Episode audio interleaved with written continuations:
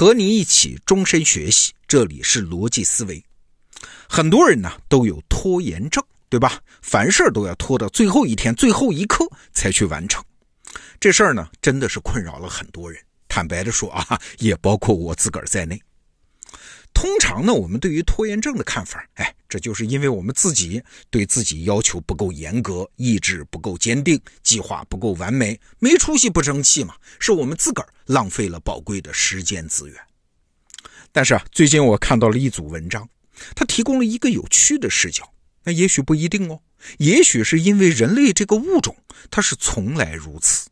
我们从来不是一个干多少事儿需要多少资源就用多少资源的物种。啊，恰恰相反，人类的天性也许就是有多少资源，我们就一定会把它用尽。我们先不聊拖延症和时间资源问题啊，我们先来看一个其他资源的例子。话说，一九五五年，有一位英国的政治学家叫帕金森，他提出了一个帕金森定律，什么意思呢？简单说就是，一个组织它总是会趋向于层级越来越多，规模越来越膨胀，人是越来越忙，但是组织效率是越来越低下。那帕金森老师提出这个定律是源于对英国官僚系统的观察。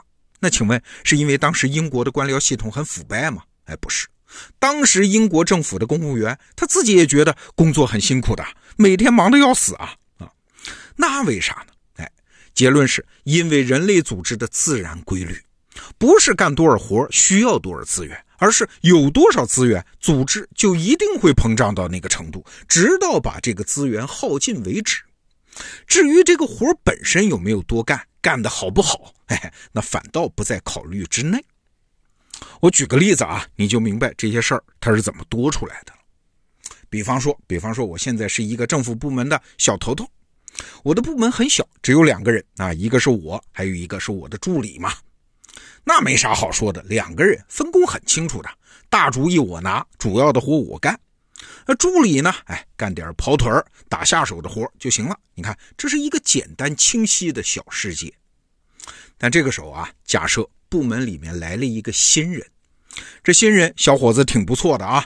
那我一看，有些活我就得交给他啊，我好去干点别的嘛。本来我是这么想的，那请问我能够轻松到能干别的吗？其实并没有啊。我因为多了这么一个新助理，我多出来好几件事。第一，我要想清楚哪些活可以交出去啊，什么时候交啊，交到什么程度啊？你看，这是个工作分配问题。第二，毕竟现在我有两个下属了，我要考虑他们的心情和他们之间可能发生的矛盾呢，所以工作量、工作成果的分配还要尽可能公平合理。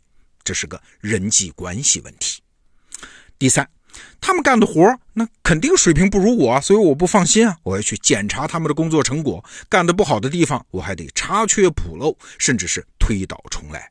这是个工作质量问题。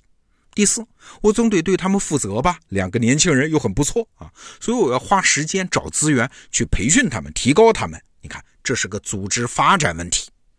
那第五，既然有两个人，那就牵涉到排名问题啊。为了将来什么升职加薪留个依据，那我就要制定什么 KPI 之类的东西，这是个评价标准问题啊。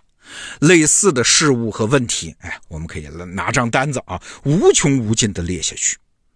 你发现没有？我刚才说的每一件事儿，你都不能说没必要吧？但是每一件事儿都只是因为多了这么个人，多了这么个资源，因事儿生事儿。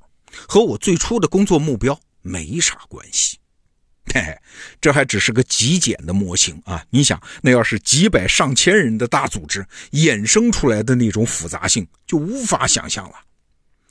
整个这个过程，你发现没有人在偷奸耍滑呀，也没有资源的跑冒滴漏啊，而是只要有资源，这些资源就一定会被想方设法的用上。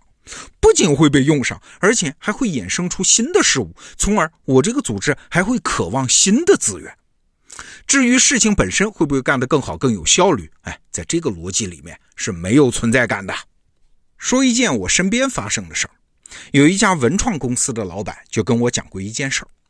他们公司啊搞了一个新媒体部门，每天都要发一篇稿子。那这稿子谁来写呢？刚开始他们组建了这么一个部门。首先找了一个有经验的老编辑，然后呢，再招七个刚毕业的小朋友大学生。这大学生负责每周写上一篇稿子，这老编辑负责审稿、改稿、穿帮带。你看这个部门的安排看起来很合理吧？但是结果呢？一个月下来，小团队内部是矛盾丛生啊。老编辑嫌大学生水平太次，大学生呢觉得老编辑你又不干活，还指手画脚，那咋办呢？啊，难道再派一个人进去协调关系吗？把这个组织越搞越大吗？这老板后来一想，也许走另外一条路也能走得通。什么呀？就是干脆把大学生全开了，只留下一个老编辑啊，你一人全包了算了啊，你一周你就写七篇稿子，你猜怎么着？矛盾没有了，活照干，干的还比以前好。这当然是个极端的案例了，但是他也在说明这个道理。组织变大不是因为要干的事儿越来越多，而是因为只要有资源，组织就会大到把资源用满，而且还会渴求新的资源的程度啊。反过来把资源砍掉，未必影响干事儿的效果。好，现在我们可以回到时间资源，也就是拖延症这个话题上了。上面我们讲的这个规律也适用于时间资源的。并不是需要多少就用多少，而是有多少你就会用光多少的。为什么会有拖延症？哈，不仅是因为自我管理不严格，而且是因为只要时间资源在那儿，你就会倾向于把它用光用尽。你可能会说不对啊，做一件事需要的时间资源应该就是有限的。比如说我拧一颗螺丝啊，我想用八个小时拧它，不可能嘛。再比如说，造一台汽车需要的时间资源那是有数的，而且还是可以持续优化节省的，怎么会需要无限的时间资源呢？哎，这就牵涉到人类社会的一个新变化了。用管理学家包正老师的话说，这是因为人类工作要处理的对象从物品变成了事情。你看啊，过去无论是农业时代还是工业时代，我们的工作对象主要是物品。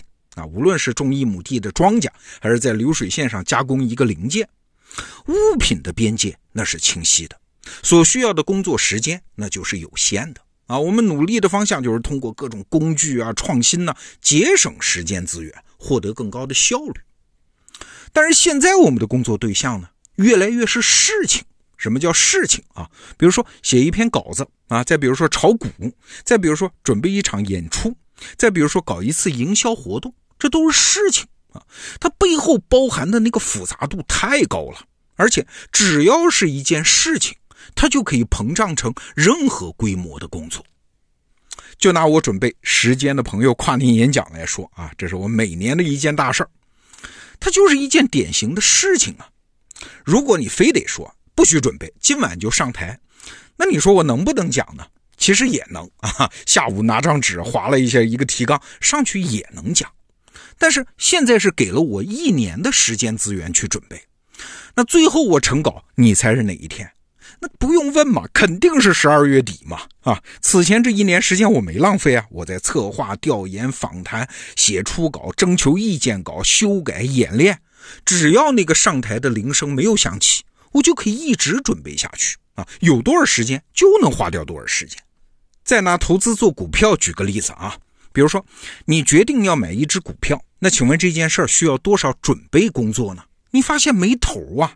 你可以去看这家公司的财报，也可以去了解它的企业文化，了解创始人和高管的背景，了解它的产品和服务，了解股民对它的评价，了解分析师对它的看法，无穷无尽。你只要有时间，可以无穷无尽围绕这个决定去做准备。你发现没有？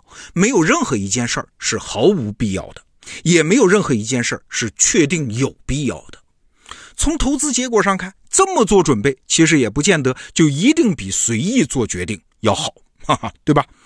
那从这个角度上说，也可以解释那个著名的“九九六”工作制。其实不是因为互联网公司的老板心肠黑呀，也不是因为互联网公司的工作量就大呀，而是因为互联网公司面对的工作对象不是清晰的物品。而是一件件说不清道不清的事情，所以他的工作对时间资源的索取，他就是无止境的啊。所以九九六本质上不是说需要这么多时间，而是说现在一个互联网从业人员能榨取的工作时间的极限就是这么多。那些搞九九六工作制的公司，是把它用尽了而已啊。我们今天说这个话题是比较虐的哈，它也许可以帮我们看到生活的一个侧面。有些事情啊，不是必然发生，只是呢，因为我们为它准备了足够的资源，允许它发生，那么它就发生了，仅此而已。好，这个话题我们就聊到这儿。逻辑思维，明天见。